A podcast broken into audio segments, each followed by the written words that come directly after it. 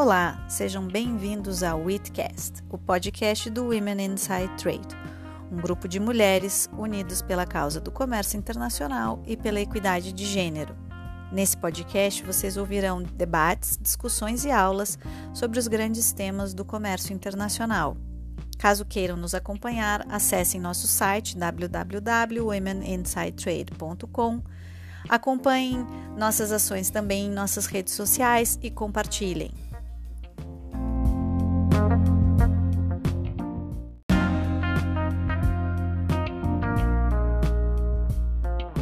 E hoje, nesse episódio de Witcast, que é o quinto episódio da nossa série sobre defesa comercial, nós vamos falar sobre as, como as cláusulas sobre defesa comercial são negociadas nos acordos preferenciais de comércio. Quem vai falar com a gente são as analistas de comércio exterior Cássia Pierobon e Luciana Barbosa. Ambas acompanham, pela SDCOM, as negociações dos acordos negociados pelo Brasil. Bom, pessoal, então a gente está aqui gravando o quinto episódio do Itcast sobre defesa, a série de defesa comercial com a Cássia e com a Luciana, da SDCom. E eu queria começar com uma pergunta para a Cássia, né? Regras para o comércio justo, como defesa comercial e concorrência, elas estão cada mais presentes nos acordos comerciais. Nos acordos do Brasil, como que a SDCom tem participação ativa na negociação do capítulo de defesa comercial? E qual a importância desse tema nos acordos bilaterais e multilaterais? Bom, boa tarde, Carolina, Marina. É, eu gostaria primeiramente de agradecer ao IT a vocês por esse convite e pela oportunidade de falar um pouquinho sobre esse tema, que é tão importante e também faz parte do rol de competências da SDCom. É, como você disse, Carolina, os acordos comerciais que envolvem desgravação tarifária, eles costumam prever disposições sobre defesa comercial. Essas disposições, elas podem se referir tanto aos mecanismos multilaterais de defesa comercial, que são aqueles previstos e fundamentados nos acordos da OMC propriamente ditos, ou seja, as medidas antidumping, as medidas compensatórias e as salvaguardas globais, quanto elas também podem se referir aos mecanismos bilaterais de defesa comercial, que são as salvaguardas bilaterais. Via de regra, os acordos mais recentemente negociados pelo Mercosul prevêem disposições gerais e sucintas sobre os mecanismos multilaterais de defesa comercial e disposições mais detalhadas sobre as salvaguardas bilaterais. Essa configuração, no entanto, ela depende das características e do nível de ambição de cada parceiro com o qual o Mercosul negocia, é, podendo variar bastante.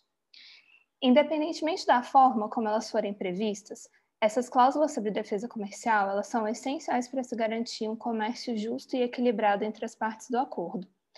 É, para além desse objetivo maior, que é a garantia do comércio justo e equilibrado, as cláusulas também são importantes por dois outros motivos. É, primeiramente, os mecanismos bilaterais de defesa comercial, ou seja, salvaguardas bilaterais, elas são essenciais para remediar eventuais impactos negativos que possam ser causados por surtos de importações decorrentes do processo de liberalização, né, negociado no âmbito é, bilateral. Ao atuar como uma possível válvula de escape e garantir aos produtores do país importador mais tempo para se ajustar à nova realidade tarifária, esse mecanismo ele tende então a aumentar o apoio do setor privado às negociações e a incentivar as partes a assumirem compromissos mais ambiciosos no âmbito das discussões de acesso a mercados. Ou seja, esses mecanismos acabam seguindo a mesma lógica dos mecanismos multilaterais no âmbito das negociações do GATT, se liberaliza a tarifa, né, garante condições melhores de comércio, sabendo-se que há remédios a serem aplicados caso, caso a liberalização surta algum efeito prejudicial indesejado. É, uma segunda importância dessas cláusulas, é, e agora referente às exposições multilaterais, é, diz respeito a um propósito maior que vai além do acordo bilateral em si. Toda vez que um acordo comercial bilateral ou birregional prevê cláusulas OMC+, referentes aos mecanismos multilaterais de defesa comercial, é, vai-se aos poucos construindo um novo denominador comum para essas investigações de defesa comercial, né, que tem como base primordialmente os acordos da OMC.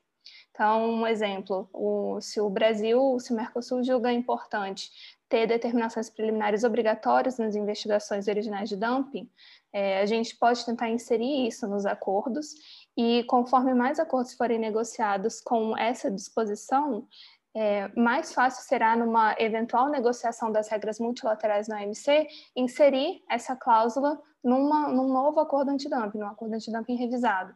Então, esses acordos bilaterais, eles também podem ser importantes para a renegociação das normas multilaterais, gerando esse novo denominador comum, além, é claro, de servir ao propósito primordial, que é o combate das práticas desleais de comércio e surtos de importação. Legal, Cássia, obrigada por essa introdução. Realmente é um prazer ter vocês aqui falando sobre esse assunto, porque eu acho que ele é muito é, muitas vezes ele é pouco aprofundado, né, quando a gente olha para salvaguardas preferenciais e as salvaguardas que existem hoje no acordo OMC.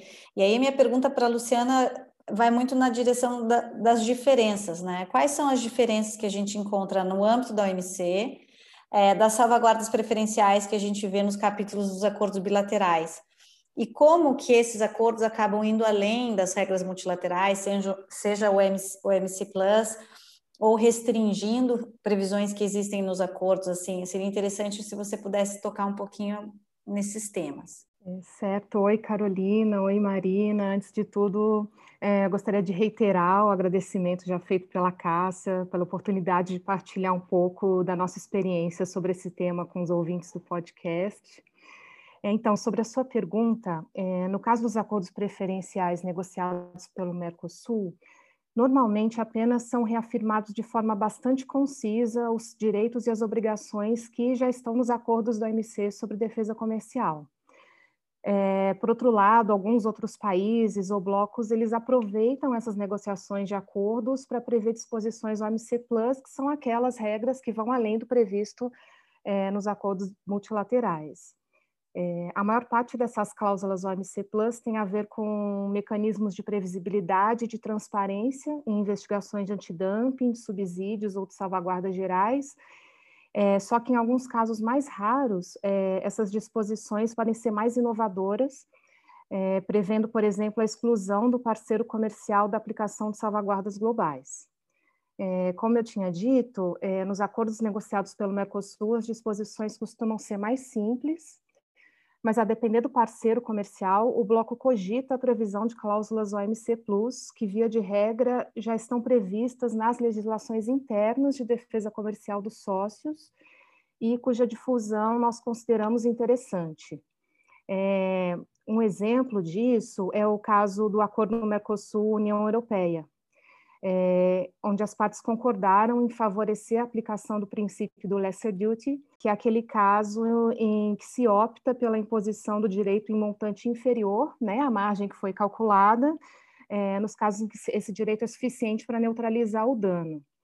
É, nesse mesmo acordo, é, as partes também concordaram em analisar com cuidado especial os compromissos de preço é, que são oferecidos por exportadores e também os pedidos de prorrogação de medidas de defesa comercial que estão em vigor.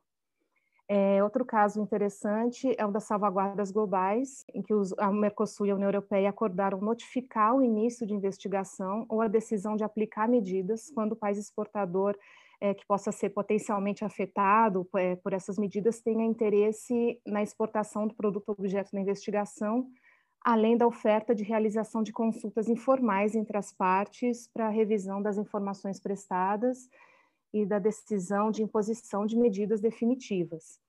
É, só que diferente do, do acordo Mercosul-União Europeia, outros acordos que já foram firmados é, pelo Mercosul, é, no caso, por exemplo, o Mercosul-Índia, é, não prevê disposições OMC Plus em matéria de defesa comercial e apenas, é, como eu tinha dito anteriormente, reafirma de forma concisa o que consta já nos acordos multilaterais. É, tanto um formato quanto o outro, eles são bastante comuns e vão depender do parceiro com o qual se está negociando, tendo em vista que alguns pa países fazem questão de prever regras adicionais, até mesmo porque, como a Cássia disse anteriormente, se tenta construir um denominador comum para se avançar nas negociações multilaterais. Muito bom, Luciana, como você bem colocou, é, os acordos dependem, as disposições de defesa comercial, assim como os outros capítulos, dependem muito também do interesse do parceiro. É, mas a gente sabe também que existe antes um processo de negociação interno no Mercosul. Você pode contar um pouquinho para a gente como que é esse processo e se tem algum mecanismo do bloco para tratar do tema? Sim, Carol. É, as negociações de acordo de comércio, é, via de regra, elas demandam uma coordenação de posicionamentos, né? Seja internamente, com os outros órgãos do governo brasileiro que possuem competência para tratar do mesmo tema que a gente está negociando. No caso de defesa comercial, a gente, a nossa interlocução principal é com o MRE, né? E também entre os outros sócios do Mercosul. É, só, que, só que a gente não tem hoje é, um mecanismo formal ativo no qual são definidas as posições negociadoras dentro do bloco, apesar de, na estrutura do próprio Mercosul, haver o Comitê de Defesa Comercial e Salvaguardas, né, o CDCS. É, ele poderia funcionar como um grupo técnico para discussão de temas dessa natureza, mas hoje em dia é, nós é, realizamos é, essa troca, esse intercâmbio informalmente. Então, como funciona na prática? É, toda proposta que vai ser apresentada a um possível novo parceiro comercial é sempre previamente discutida internamente entre os sócios. É, vale ressaltar aqui que tanto o Brasil como os demais membros do bloco podem elaborar cláusulas novas e propor alterações aos textos que estejam sobre a mesa de negociação. Então, geralmente, nós trocamos nossas primeiras impressões por e-mail mesmo, discutimos internamente e marcamos reuniões, geralmente por videoconferência, né, nesse primeiro momento, para esclarecer melhor as propostas e tentar fechar um posicionamento interno é, entre os sócios. Aí, quando nós vamos partir para a negociação, um pouco antes, é, nós realizamos uma última reunião para alinhar as propostas e conversar sobre as argumentações que vão ser apresentadas é, ao parceiro, ao potencial parceiro comercial.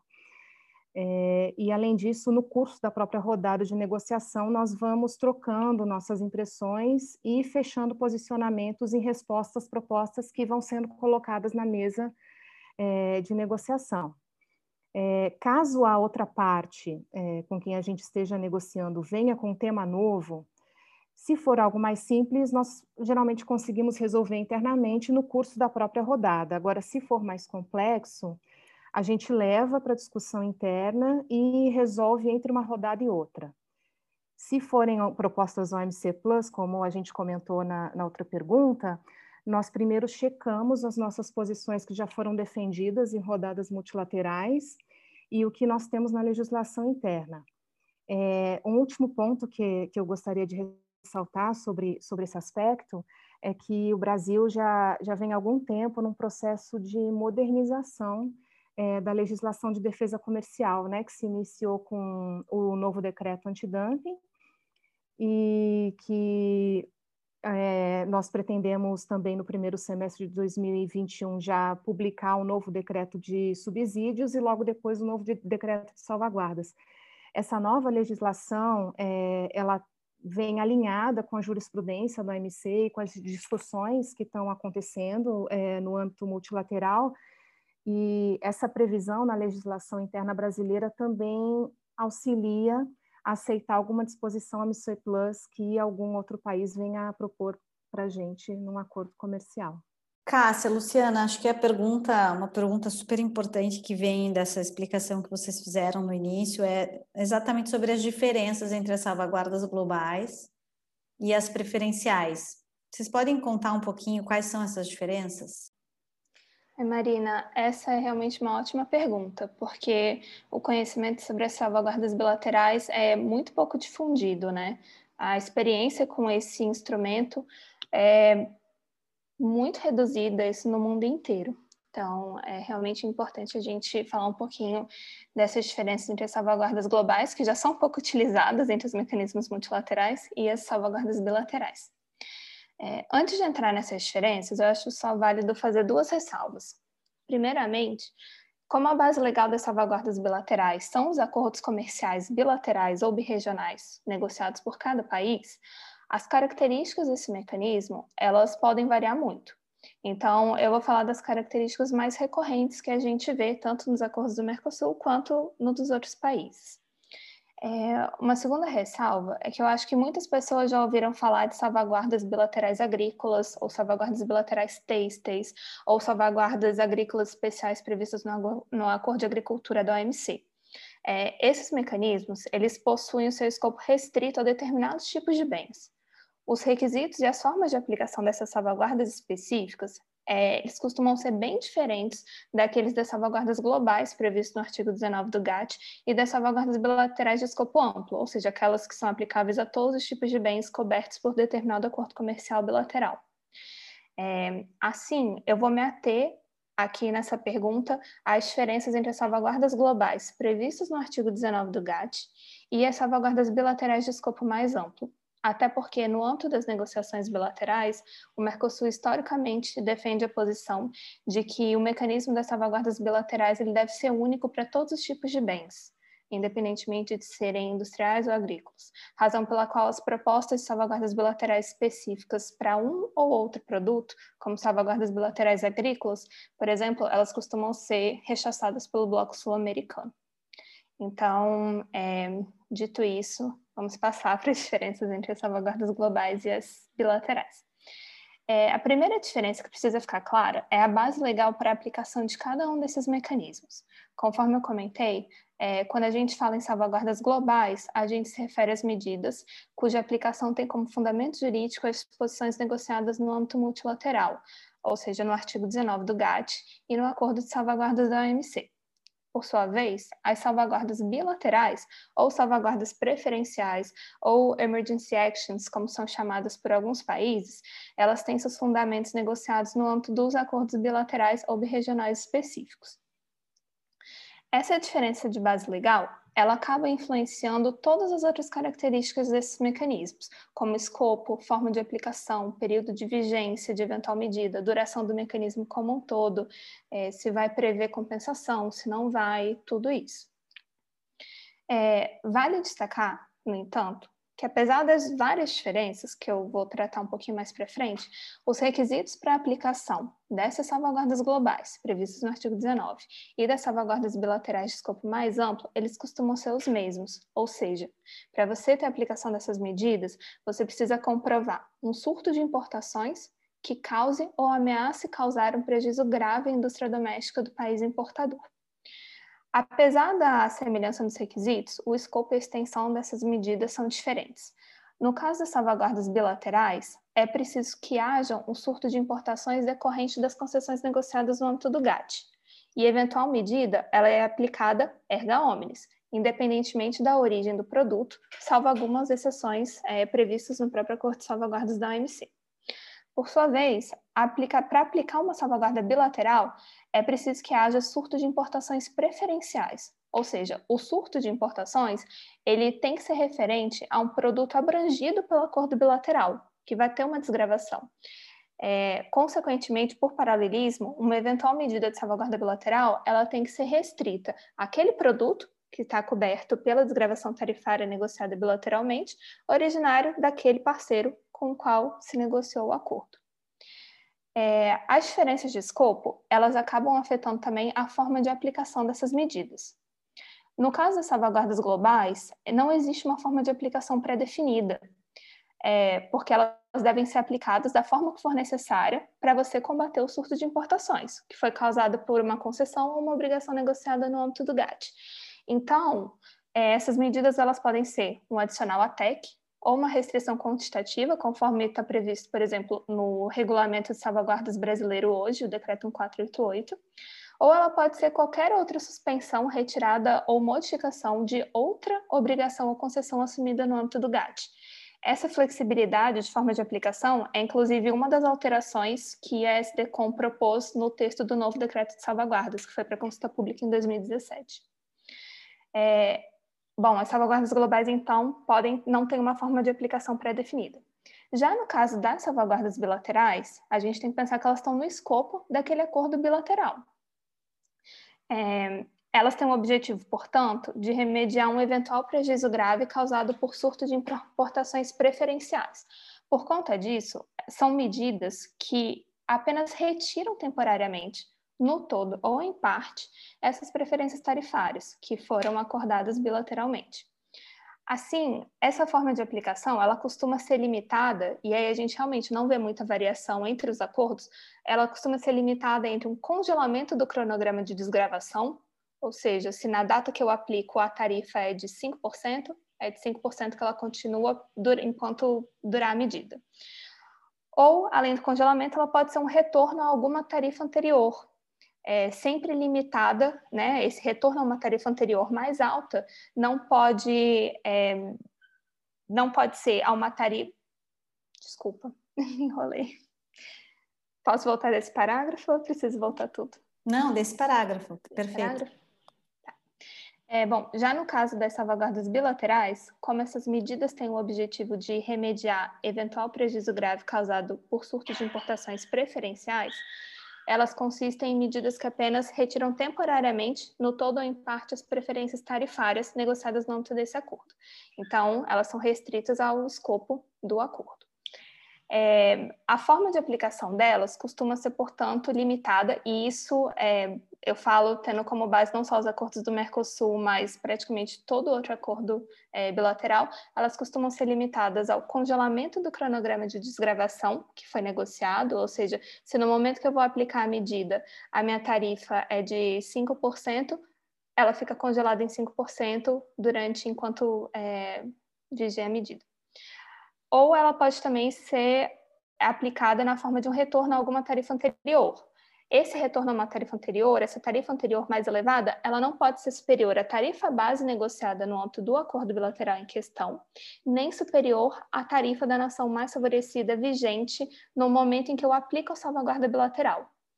Então, eu posso fazer o congelamento ou eu posso retornar uma tarifa mais alta, é, tendo esses limites. E por que, que a gente tem esses limites? Para evitar que a salvaguarda bilateral resulte em uma situação menos favorável a um parceiro preferencial, se comparado à realidade tarifária dos demais países com os quais o país importador não possui um acordo comercial bilateral. Então, ela nunca pode ir além da tarifa da nação mais favorecida vigente naquele momento, e também ela não pode ir além da tarifa base negociada, você não pode voltar atrás do seu compromisso inicial com aquele parceiro. É, além dessas diferenças de escopo, extensão e forma de aplicação, uma outra grande diferença diz respeito ao prazo de vigência, tanto das medidas concretas que vierem a ser aplicadas, quanto do mecanismo em si, das salvaguardas globais e das salvaguardas bilaterais. Com relação ao prazo de vigência de medidas concretas, apesar de não haver uma limitação, é, as salvaguardas bilaterais costumam ser aplicadas por um período de tempo menor, como de um a quatro anos, já contando uma eventual prorrogação diferentemente das salvaguardas da OMC, as salvaguardas globais, que podem chegar a 10 anos no caso de países em desenvolvimento. É, no tocante à vigência do mecanismo como um todo, também é, se verifica uma diferença. As salvaguardas bilaterais, via de regra, elas só podem ser utilizadas durante o que se chama de período de transição. O período de transição varia bastante de acordo para acordo, mas em geral ele engloba o período de desgravação do de, de determinado produto, do produto objeto à medida, mais um período adicional. Essa, essa costuma ser a fórmula mais padrão para a definição do período de transição. É, passado esse período de transição, o país importador ele não pode mais iniciar investigações ou manter em vigor salvaguardas bilaterais aplicadas. Isso não ocorre com as salvaguardas globais. As salvaguardas globais elas não têm um período de vigência, né? O, o, o acordo da OMC, o artigo 19, o acordo de salvaguardas, eles não é, previram um tempo máximo em que os países podem investigar e aplicar medidas de salvaguardas globais. Então, essa é uma diferença bastante relevante também entre os dois mecanismos. É, pode ainda ser citada a questão da possibilidade ou não de aplicação de medidas provisórias, enquanto, enquanto o acordo de salvaguardas globais né, prevê essa possibilidade, há diversos acordos bilaterais que não permitem o uso de medidas bilaterais, de salvaguardas bilaterais provisórias, e o mesmo ocorre com compensações, não é todo acordo bilateral que prevê a possibilidade de compensação dentro do mecanismo das salvaguardas bilaterais. É... Acho que essas são as principais é, diferenças entre as salvaguardas globais e as bilaterais. É, só complementando, pegando o gancho no, no, que a Cássia explicou agora, é, eu acho que também vale a pena falar um pouco sobre as formas como os capítulos podem ser desenhados num acordo, né? Então, é, tem país que prefere capítulos mais sucintos, que fazem referências a artigos do acordo de salvaguardas, é, especialmente aquelas disposições que tratam de aspectos do processo, como confidencialidade, publicidade, e colocam no texto do acordo apenas os elementos que diferem do acordo de salvaguardas, né, é, de acordo com a, as particularidades de cada negociação. É, os exemplos que a Cássia deu anteriormente, né, forma de aplicação, período de vigência, que dependem muito da, do que se está negociando, né, da, das cestas, das ofertas de produtos. É, só que também tem países e blocos, que é o caso do Mercosul, que preferem ter esses capítulos de forma mais detalhada.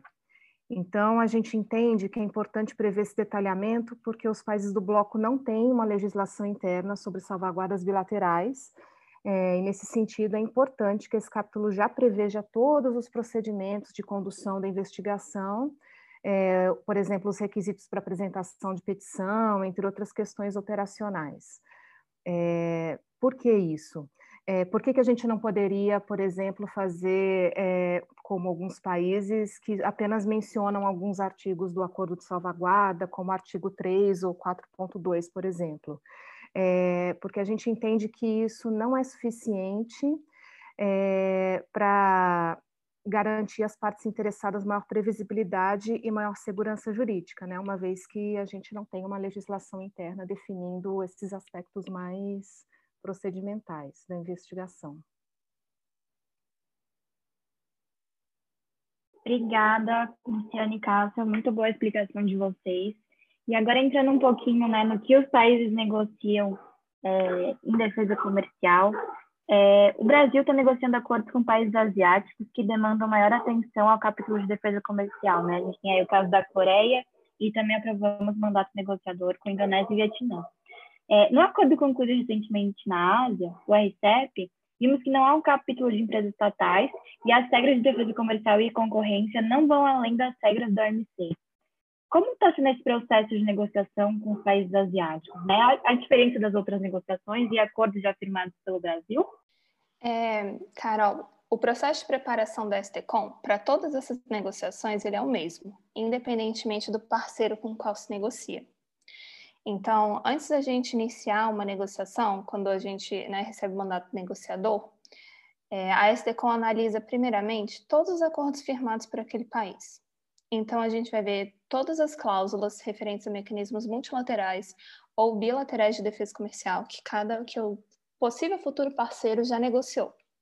E a gente tenta identificar padrões entre esses acordos. Quais são aquelas cláusulas que estão sempre presentes, que são que a gente já assume que são essenciais para um acordo ser fechado? Quais são aquelas que aparecem menos, né, que poderiam não ser tão essenciais? É, então a gente vê as cláusulas de mecanismos multilaterais, elas são mais sucintas ou possuem disposições OMC+. Se tem disposição OMC+, quão inovadoras são essas disposições? No tocante às salvaguardas bilaterais, qual é o período de transição que costuma ser previsto? Qual o período de vigência dessas medidas? Tem alguma diferença entre forma de aplicação e requisitos, etc. Então, a gente vai fazer uma análise bastante detalhada desses acordos passados é, do possível futuro parceiro. Além disso, a gente também conversa com a área de apoio exportador, tanto dentro da SDCOM quanto a área da MRE que cuida desse tema, para saber se o Brasil enfrentou alguma sensibilidade ou dificuldade em investigações conduzidas por aquele parceiro contra exportações brasileiras. É, se o Brasil tiver tido alguma dificuldade, algum problema de acesso aos autos, ou de saber quando uma determinação for será publicada, ou qualquer outra questão, a gente pode tentar incluir uma disposição no acordo bilateral com esse país, é, para evitar a repetição desses problemas no futuro. Então, esse processo de preparação, ele é igual, independentemente do parceiro, e esse levantamento, ele já nos permite identificar quais assuntos serão mais sensíveis na negociação. E nos ajuda também a nos prepararmos para essas discussões, né? levantando argumentação, estatísticas, etc. É, com base nesse levantamento, a, nós elaboramos a proposta inicial do Mercosul, conforme a, a Lu explicou, e essa proposta ela já deve prever uma margem de barganha adequada para a negociação, antevendo possíveis trade-offs. Então, esse processo é, que resulta aí na nossa proposta inicial, ele é igual para independentemente do país com qual se negocia. No caso dos países asiáticos, é, como você bem mencionou, nós estamos atualmente em negociação com Coreia do Sul e Singapura, ambos, mem é, ambos membros do recém-assinado RCEP. Assim, por mais que as nossas propostas iniciais já tenham sido enviadas, é, para esses países, né, esses, esses, acordos já estão em negociação, as cláusulas desse acordo é, do RCEP serão analisadas em detalhe e consideradas no âmbito das negociações em curso com esses parceiros. Pelo que nós verificamos até agora, é, nós acreditamos que esse acordo não afetará a posição que o Mercosul já adotou em termos de defesa comercial nessas negociações. No entanto, a gente precisa aguardar as próximas rodadas para saber se esses países apresentarão novas propostas ao Mercosul embasadas nesse acordo. É, além disso, é, como vocês bem mencionaram, é, foi discutido, né, foi passou por deliberação da CAMEX recentemente o mandato negociador para a Indonésia e Vietnã. Então, esse é um processo que, para esses países, a gente vai começar o processo do zero e, com certeza, esse acordo será levado em consideração nessa análise prévia que a gente faz. É, por fim, eu acho importante enfatizar aqui, embora o processo de preparação da SDCOM independa do país com qual se irá negociar, o resultado de cada negociação em matéria de defesa comercial depende do nível de ambição do acordo e das concessões e trade-offs que são oferecidos pelo possível futuro parceiro comercial em todos os capítulos do acordo, especialmente o de acesso a mercados. É, por conta disso, ao longo de toda a negociação, o grupo de defesa comercial se, busca se manter bastante alinhado com o grupo negociador de acesso a mercados, a fim de garantir, então, que as cláusulas de defesa comercial sejam compatíveis com os demais compromissos assumidos no âmbito da negociação. Cássia, super obrigada pela resposta. Eu acho que salvaguardas são, são medidas que ainda podem ser muito exploradas no âmbito dos acordos preferenciais. De alguma maneira, elas são subutilizadas, eu acho, até pelo contexto do cenário que a gente viveu nos últimos 10 anos, por, por assim dizer, ou um pouco mais, mas a gente não sabe o que vai acontecer. Então, esses capítulos são capítulos muito importantes nos acordos é, que vêm sendo negociados aí pelo Brasil. Queria agradecer a disponibilidade de vocês, Cássia e Luciana, de participarem aqui do, do ITCast. E fica aqui meu muito obrigada. É, Marina e Carol, muito obrigada de novo pelo convite. É, foi uma ótima experiência participar aqui do podcast, do ITCast. E a gente fica à disposição para conversar novamente, para novas parcerias, é, especialmente sobre um tema que é tão querido para a gente, né? Obrigada. Agradeço também, reitero as palavras da Cássia. Foi uma conversa ótima. Cássia e Luciane, então, muito obrigada pela conversa de vocês, pelo tanto de informações que vocês passaram para a gente desse tema tão importante e que vem se tornando cada vez mais pauta né, da nossa agenda de inserção internacional. É, muito obrigada pela participação de vocês.